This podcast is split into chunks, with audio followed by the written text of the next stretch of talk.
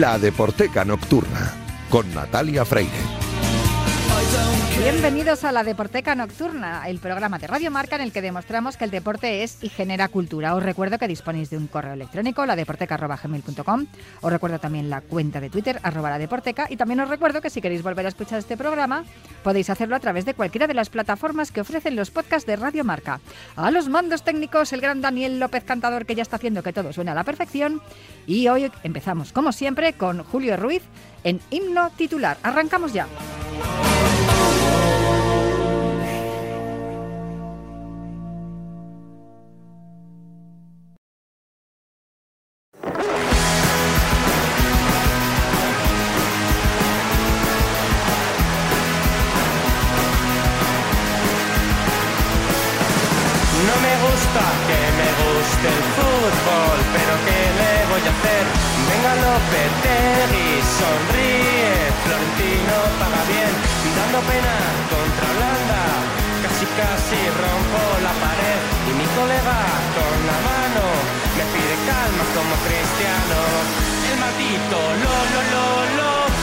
Aquí está el maldito Lolo Lolo y que no soportamos las canciones del Mundial, pero adoramos a Julio Ruiz. Muy buenas, Julio. ¿cómo Hola, estás? ¿qué tal? ¿Estás dispuesta a dar pedales? Pues sí, además es que me lo han recomendado, porque ¿Sí? desde que me rompí el menisco y tuve que dejar de correr, aunque ya estoy en ello de nuevo, eh, me han recomendado eso, que, bueno, estoy en ello desde que estoy intentando volver a correr hace meses. Pero sí, la bici es lo que mejor me va ahora para poner fuertes los cuádriceps y no impactar en la rodilla con mi peso muerto. Yo, yo tuve, yo tuve dos bicis, una de color verde y otra de color rojo, bicis de paseo, no eran de, de correr. Y bueno, me iba al retiro y ahí en el, en el retiro dando vueltas a, a lo que era pues el paseo principal, entrando ahí por, por, una de las, por una de las entradas del retiro. Y sí, la verdad es que tuve una época bastante ciclista en mi vida, aparte de las chapas estas que quien no ha jugado, ¿no? Con las chapas de, de refresco, de cerveza y le ponía el maillot de, del CAS, del ferry. Fíjate Pero que con las chapas hemos jugado al soy. fútbol y sí, pero es verdad, el Reynolds, el Teca y todos esos. Fíjate que antiguo soy. sí. O sea que vamos de ciclismo hoy. a Vamos ver. de ciclismo. Pues ¿y por dónde empezamos? Pues fíjate, curiosamente hay que irse al país vecino para encontrarse con dos proyectos musicales que están conectados entre sí. Ahora verán nuestros oyentes la anécdota con dos grandes, bueno, la verdad es que uno más grande que el otro, del ciclismo de este país. Resulta que en un momento dado, allá por el año, mediados de los años 90, surge una aventura musical electrónica, electrónica de vanguardia, remezcladores, que se llama Indurain. Indurain, tú si te metes en internet sale Miguel, Miguel Indurain, Ah, claro. Indurain, pero también sale, pues, eh, y además hay incluso quien comenta, "Che, che, que es que no es que el ciclista se haya pasado a la música. No, no sé cuáles serán, por cierto, las eh, debilidades musicales de Miguel Indurain. Y yo no sé, también esto lo pregunto, me hago siempre esa pregunta. Eh, mira, por algo que comentamos hace unas semanas. Creo que Vicente del Bosque se llegó a enterar que había una canción del niño gusano que se llamaba Vicente del Bosque, aunque no tenía nada que ver con, con él, pero sí que tenía su nombre. Yo no sé si Indurain, en algún momento el ciclista navarro se habrá enterado que un dúo francés compuesto por Marc Collin y Jérôme Mestre hicieron una historieta que tenía que ver precisamente con eso, con el mundo de la música electrónica. Hay una canción llamada Be My Star, que era lo que hicieron Indurain, como veis, digo hicieron en plural, porque era un dúo, con una canción de Spring, con esa voz maravillosa de Alex, Be My Star.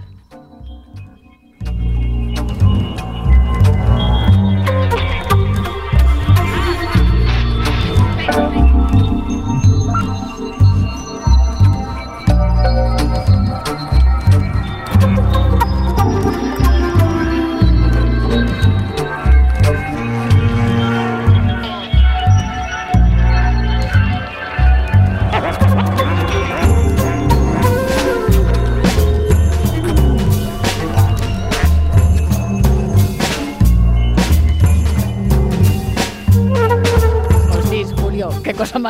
Sí, bueno, eh, es que me parece que está sonando una de las remezclas, pero bueno, da igual, porque aquí también está la anécdota.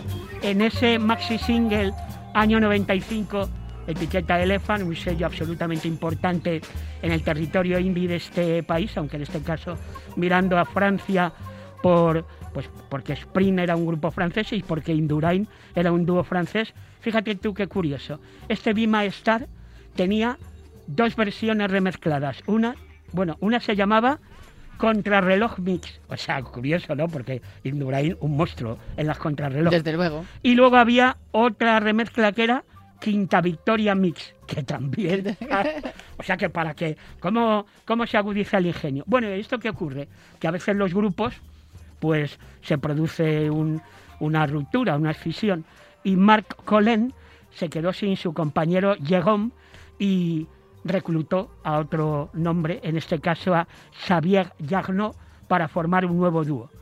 Eh, la aventura de Indurain, como tal dúo francés, acabó en el 95 y empieza una nueva aventura del 96 al 98 que se llama Olano. Fíjate qué Olé. curiosa.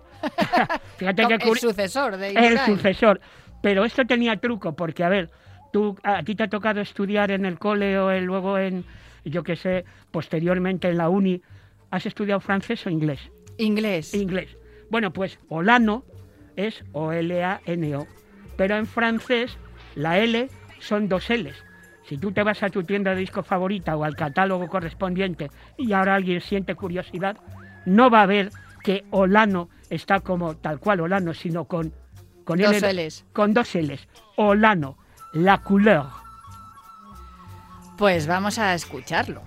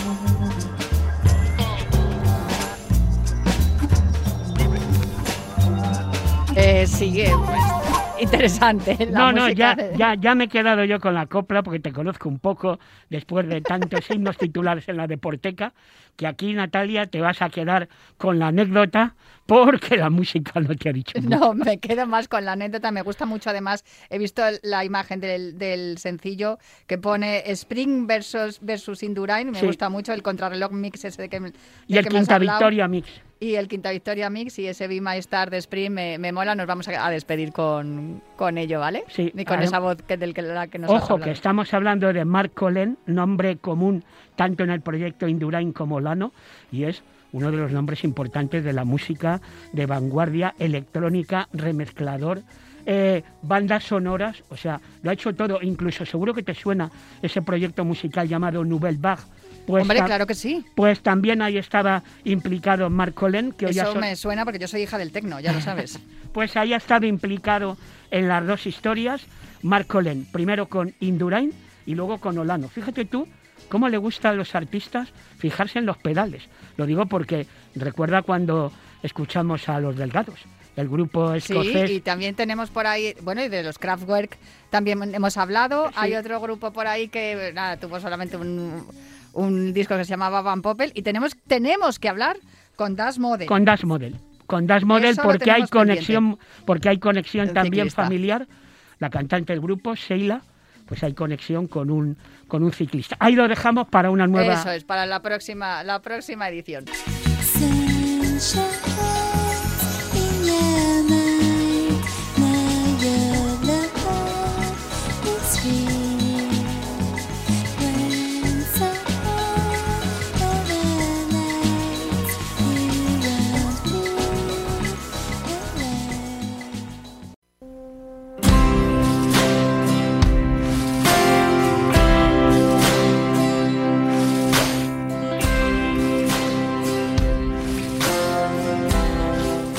Madre siempre cuenta que yo soy del Atleti desde antes de nacer porque mientras estuve en su vientre ella no dejó de ir al fútbol ni una sola jornada. Es de dominio público que soy del Atlético de Madrid, pero hoy quiero contaros cuándo fui consciente de que era del Atlético de Madrid y tuve la certeza de que ese sentimiento me acompañaría toda la vida. Fue en un partido de liga contra el Betis en el Calderón en la temporada 83-84. En aquel Atlético de Madrid jugaba Hugo Sánchez, que era considerado el jugador más importante del equipo. Luego se fue a triunfar al eterno rival y se convirtió en uno de los más detestados por la afición, pero también jugaban otros jugadores, Landaburu, Marina, Botava, Arteche, Juan Carlos Pedraza. Juan Carlos Pedraza era mi jugador favorito de la infancia. En aquel Betis había nombres míticos también en la alineación. Gordillo, que también dejaría el Betis para irse al Madrid. Rincón, tres cuartos de lo mismo. Parra, Calderón o Machín. Si el Betis ganaba ese partido se ponía líder de primera división. Pero se adelantó el Atlético de Madrid por medio de un gol de Juan Carlos Pedraza. Aquello empezaba muy bien para mí. Poco después empató Paco Machín para el Betis. Tras un centro de Gordillo, Rincón puso el 1-2 en el marcador. Y llegó el descanso. Sin embargo, el público en el descanso se dio cuenta de que a pesar de ir perdiendo, el equipo estaba jugando con ambición y podía dar la vuelta al marcador. Los jugadores se retiraron entre cánticos de atleti, atleti, y durante el descanso había como un run run que hizo que yo me pusiera realmente nerviosa y que empezara el segundo tiempo convencida de que ganaríamos ese partido. Pero en la reanudación y después de que Calderón se regatease a medio equipo, Parra puso el 1-3. El partido parecía sentenciado. Aún así, una corriente de energía invadía a los hinchas colchoneros, ansiosos de conseguir un gol que no llegaba. No dejamos de animar en ningún momento. El innombrable se revolvía como nadie en el área contraria y se sacó un tiro al palo que enardeció los ánimos de los atléticos. Un defensa bético envió el balón a córner que sacó Marina y remató Botaba para poner el 2-3. Arteche no paraba de subir al área a rematar. El asedio rojiblanco a los béticos era continuo y por alto habían demostrado ser más flojos. A falta de cinco minutos para el final del partido perdíamos 2-3. Tras votar una falta, Arteche remató de cabeza el empate a tres. A partir de ese momento, la locura se apoderó de los aficionados que, contagiados por el espíritu de Arteche, estábamos convencidos de que la victoria llegaría. Justo cuando se cumplían los 45 minutos, Hugo Sánchez se sacó de la bota, curiosamente desde fuera del área, un centro que remató Arteche. 4-3. Al girarse para celebrar el gol, Arteche hizo un movimiento raro y se lesionó de gravedad. Abandonó el terreno de juego en camilla, sin pensar en que le esperaba una larga recuperación, pero escuchando de fondo una música que le acompañaría hasta el último día de su vida.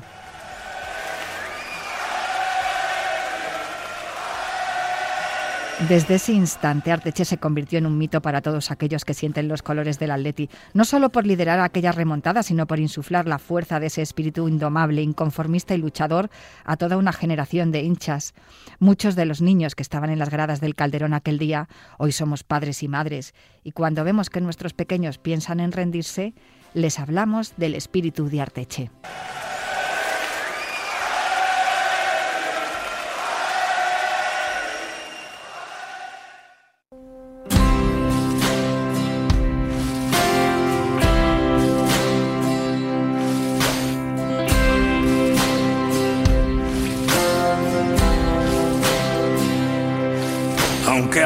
Apenas queda un socavón junto al Manzanares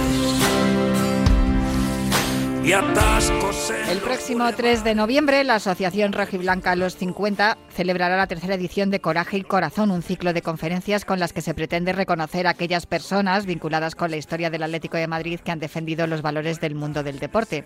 En la primera edición, celebrada en octubre de 2019, se tributó un homenaje al mítico jugador argentino Jorge Bernardo, Bernardo Grifa, que defendió el escudo del Atlético de Madrid durante 10 temporadas. En la segunda, la figura invitada fue Adelardo Rodríguez, futbolista con más partidos oficiales hasta que llegó Coque y superó hace unas semanas ese récord de 553 partidos oficiales.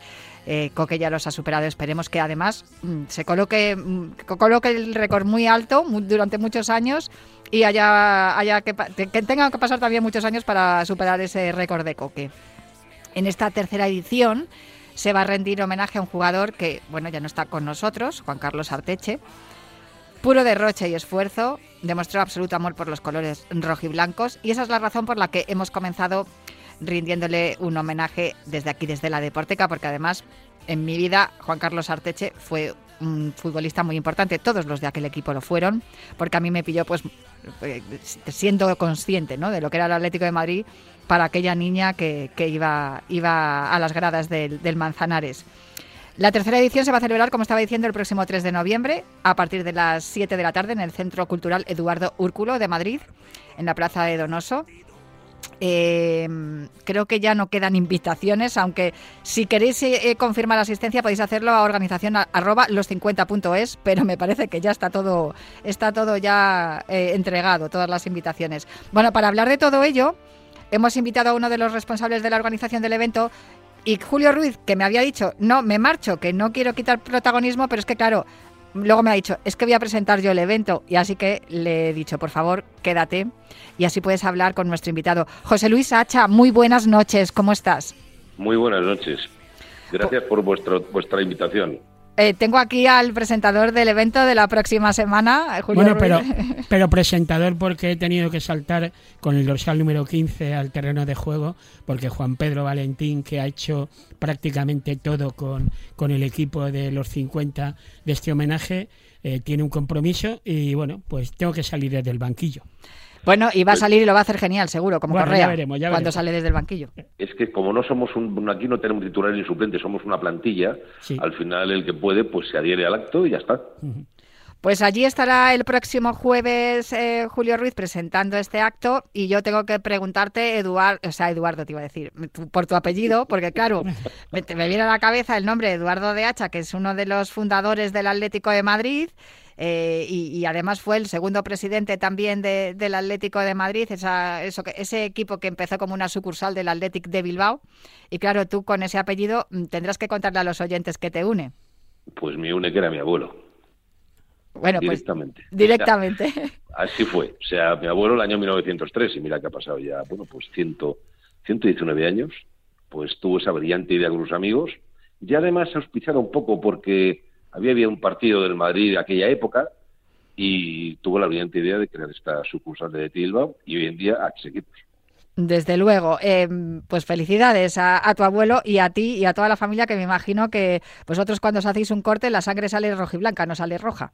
absolutamente no hay ninguno que sea de ningún otro equipo y los que, bueno, vamos a decir, los políticos que se van adhiriendo a la familia acaban siempre convencidos, desde luego, de la, de la sangre y de la cultura rojiblanca. ADN rojiblanco, desde luego, lo que tenemos hoy aquí en la Deporteca nos está quedando muy rojiblanca en esta segunda parte. José Luis, ¿qué vamos a ver los que vamos a asistir el próximo día 3 a esta tercera conferencia Coraje y Corazón, dedicándole un homenaje a Juan Carlos Arteche, que como he comentado al principio, para mí fue eh, la- el futbolista ¿no? que me hizo ser consciente de que yo era del Atlético de Madrid y de lo que significaba el Atlético de Madrid en aquel partido contra el Betis que se remontó. No, no sé si vosotros os acordáis de ese partido en el que Arteche marcó los dos goles que remontaban el, el partido y que además luego salió en camilla porque se lesionó con, con la, la famosa eh, rotura del ligamento cruzado.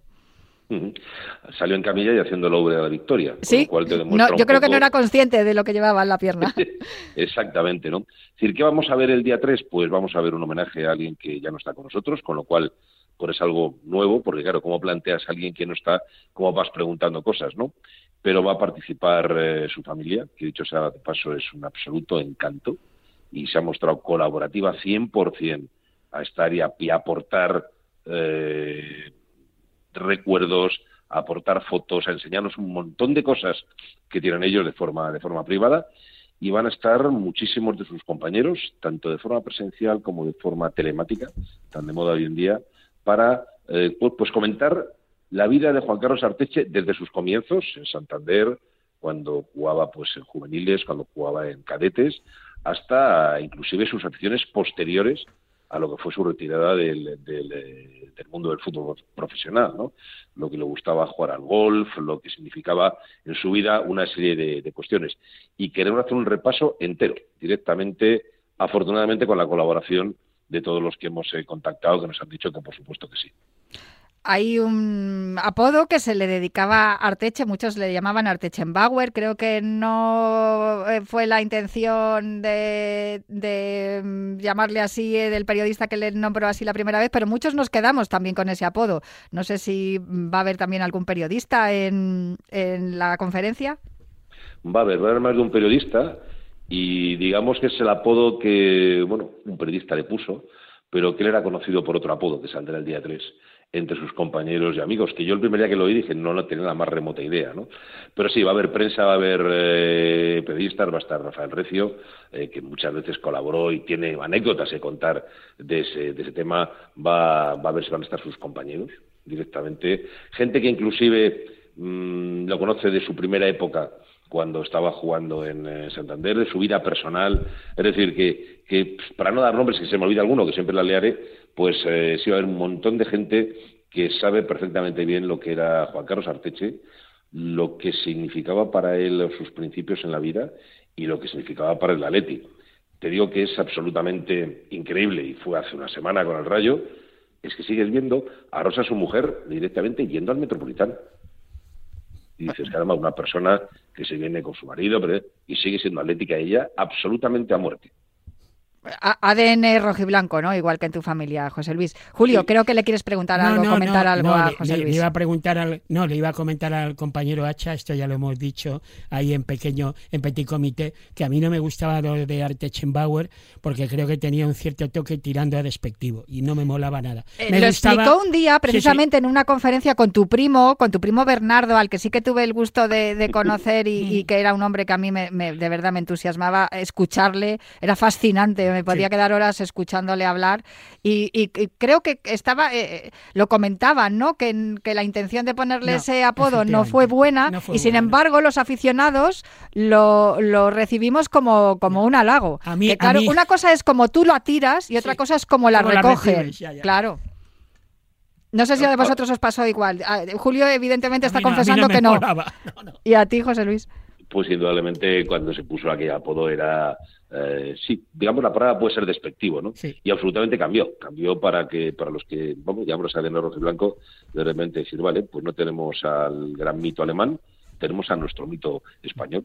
Y ahí está, jugando además a la misma posición, con lo cual al final dices Artechenbauer y, y a mucho orgullo. Y fíjate tú que hay además un, podcast de nuestros amigos que eh, también él, él te imita ¿no? y admira a tu abuelo, de nuestros amigos de Aplasta Arteche, que fíjate tú si se hizo popular lo de Arteche dentro de la afición y de la hinchada colchonera, que era, era, se ha convertido en un icono definitivamente hasta el punto de ponerle el nombre de Aplasta Arteche a un podcast de- dedicado a la, información o, a, la- todo lo que rodea al mundo de- del Atlético de Madrid. Hombre, indudablemente es un podcast, eh, lo puedo decir, absolutamente maravilloso, entretenido. Lleva el nombre de Arteche, pero es que además también eh, hablamos de podcast y hablamos de un grupo de música, como era Glutamato Yeye, ¿Cierto? que hace una canción donde dice aplasta Arteche, ¿no? O sea, un grupo de música de aquella época, y Julio sabe infinitamente más que yo del tema, donde de repente lo mencionan y dices, caramba, esto tiene que ser algo, este señor tiene que ser algo importante, ¿no? Aquí era la impronta, y es podcast, es eh, música, es todo, es ADN rojo y blanco, como tú decías, y bueno, creo que por eso se merecía un homenaje de este estilo. Además, en este caso concreto, compañero, fíjate, aquella actuación en la sala El Jardín, mítica, eh, con la canción Hay que tirar las vallas, arbitraje de Álvarez Marguenda y bueno, uno, Ese día también estaba yo en el Calderón. uno de esos partidos para la historia donde va, eh, donde va. impresionante el robo de, de aquel partido. pero- Oye, eh, lo, lo de Arteche, eh, no sé si eh, coincidiréis conmigo, pero claro, yo era muy pequeña cuando le vi jugar. En aquel equipo que jugaba también Juan Carlos Pedraza estaba Hugo Sánchez. De hecho, era eh, fue mi equipo, ¿no? Con el que yo tuve conciencia, eh, insisto, en que ya yo era del Atlético de Madrid y qué es lo que era el Atlético de Madrid. Eh, eh, aquel equipo, desde luego, mm, no está dentro de los históricos, porque se habla mucho de los equipos de los 60, los 70, y sin embargo, para mí ese me parece fascinante todo lo que, lo que rodeaba, pero sobre todo porque había ese hombre con bigote, que luego se ha, hablado también mucho de los futbolistas con bigote, ese hombre con bigote que era todo coraje y corazón, o sea, no puede ser mejor protagonista para vuestras conferencias que Juan Carlos Arteche. Hombre, es que indudablemente veníamos de, de equipos, digamos, eh, ganadores, laureados, con, bueno, pues mencionados todos los que jugaron en aquella época, Garate, Luis, Adelardo, y llegas a un equipo de canteranos. Hmm. Y dices, y además no llegas a un equipo de canteranos en, en, dos, en cinco años, no, llegas de una temporada para la otra. Y Juan Carlos Arteche me decía, su mujer dice, aprendía de Luis Pereira, claro, y dices, Dios mío bendito. Y ese equipo de canteranos llegó a ser campeón de Copa. Ese equipo de canteranos se dejaba la piel en el campo. Y el líder, obviamente, era Juan Carlos Arteche. No era el único, ya saldrá el día 3, pero un equipo que absolutamente estaba creado en la, en el, en el, en la cantera. Entonces eh, todos mataban absolutamente por sus eh, compañeros y la verdad es que es un equipo quizás no recordado como de los grandes, pero es un equipo que desde luego yo creo que unió a toda la afición de una forma absolutamente clara, no hubo ninguna duda, es que este mejor no, tenemos lo que tenemos a muerte con ellos. Hay, hay algo además que ha, ha- continuado también en- en- durante la historia y es que la gente se compra la camiseta del Atleti de la temporada que sea y se pone el 4. Sí. Tienes toda la razón, porque esa es la verdad. Ves una infinidad de cuatros directamente en el, eh, estadio. ¿eh? O sea, ves a la gente y yo muchas veces veo, bueno, te iba a decir, no niños pequeños, pero sí adolescentes, y digo, ellos no, no han visto jugar a Teche, ¿no? Pero alguien se ha inculcado Y- y- que el 4 era un símbolo en el Atlético de Madrid. Y lo sigue siendo, sin duda. ¿Tú ¿Esa es la razón o es una de las razones por las cuales, porque claro, cuando Juan Carlos Arteche eh, muere, eh, parece que nos queda a la hinchada rojiblanca esa, esa falta, ¿no? De hacerle un homenaje, que se hacen muchos homenajes particulares, pero no se ha hecho un homenaje, por decirlo de algún modo, institucional. Esa es una de las razones por las que elegís a Juan Carlos Arteche, porque claro, la nómina de coraje y corazón de futbolistas del Atlético de Madrid, ya lo dice el himno, es enorme. Pero eh, Juan Carlos Arteche en esta tercera edición porque falta ese homenaje que, que, que no se le hizo cuando murió. Bueno, la verdad es que yo creo que nunca pensamos en ese homenaje cuando eh, que faltaba un homenaje cuando él murió, ¿no? Porque, bueno, pues digamos que el club, eh, Juan Carlos y demás, pues eran que van caminos, digamos, separados en aquel, en aquel momento. Eh, el homenaje se lo hacemos porque creemos que representa perfectamente bien lo que es coraje y corazón. Es decir, si hablas de coraje y corazón, es Juan Carlos Arteche. Podría ser eh, no tan técnico como otros jugadores. Podría ser, eh, bueno, pues digamos, eh, no, saco el balón, juego no. Pero Juan Carlos Arteche salía al campo y era Juan Carlos Arteche. Hay anécdotas de compañeros suyos, de rivales, donde dicen, joder, vino Juan Carlos Arteche, Dios mío, bendito. Y eso es lo que representaba. Entonces, el homenaje es porque él se lo merecía, principalmente, con independencia de que le hiciera más o le hiciera menos, porque es lo que representa coraje y corazón, directamente dentro de nuestra, de nuestra asociación.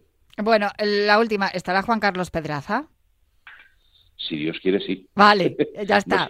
Mi ídolo, mi ídolo está- de la infancia. que estará allí. Ya sabes que después hombre, le surgen, pueden surgir Ya. compromisos, pero Juan Carlos Peraza, con el que hemos estado personalmente, eh, nos ha garantizado que va a estar allí. Uno de sus grandes amigos, por cierto. Pues tercera conferencia Coraje y Corazón para Juan Carlos Arteche será el próximo 3 de noviembre a las 7 de la tarde en el Centro Cultural Eduardo Úrculo en Madrid, en la Plaza Donoso número 5. Las invitaciones las podéis, es gratuito, pero podéis eh, mm, confirmar vuestra asistencia a organización arroba los 50.es, aunque me temo que ya están entregadas todas las invitaciones, pero nosotros estaremos allí, lo contaremos y por eso también eh, os agradezco, Julio Ruiz, presentador del evento, y a José Luis Sacha, nieto de uno de los fundadores del, del Atlético de Madrid y uno de los organizadores de este evento, que me hayáis acompañado aquí esta noche. Muchísimas gracias, Natalia, y esperemos vernos el día 3. Sí, ahí estaremos. Ah, Voy a hacer todo lo posible para llegar a tiempo. Muchísimas gracias, Julio, por Hasta acompañarme luego. hasta el final. Hasta luego, compañero. Y hoy nos vamos a despedir pues con la canción a la que habéis hecho referencia. Con este Nadie sabía su nombre. Este Soy un socio del Athletic, Glutamato Yeye. Ahí está. Hasta la semana que viene. Gracias a todos.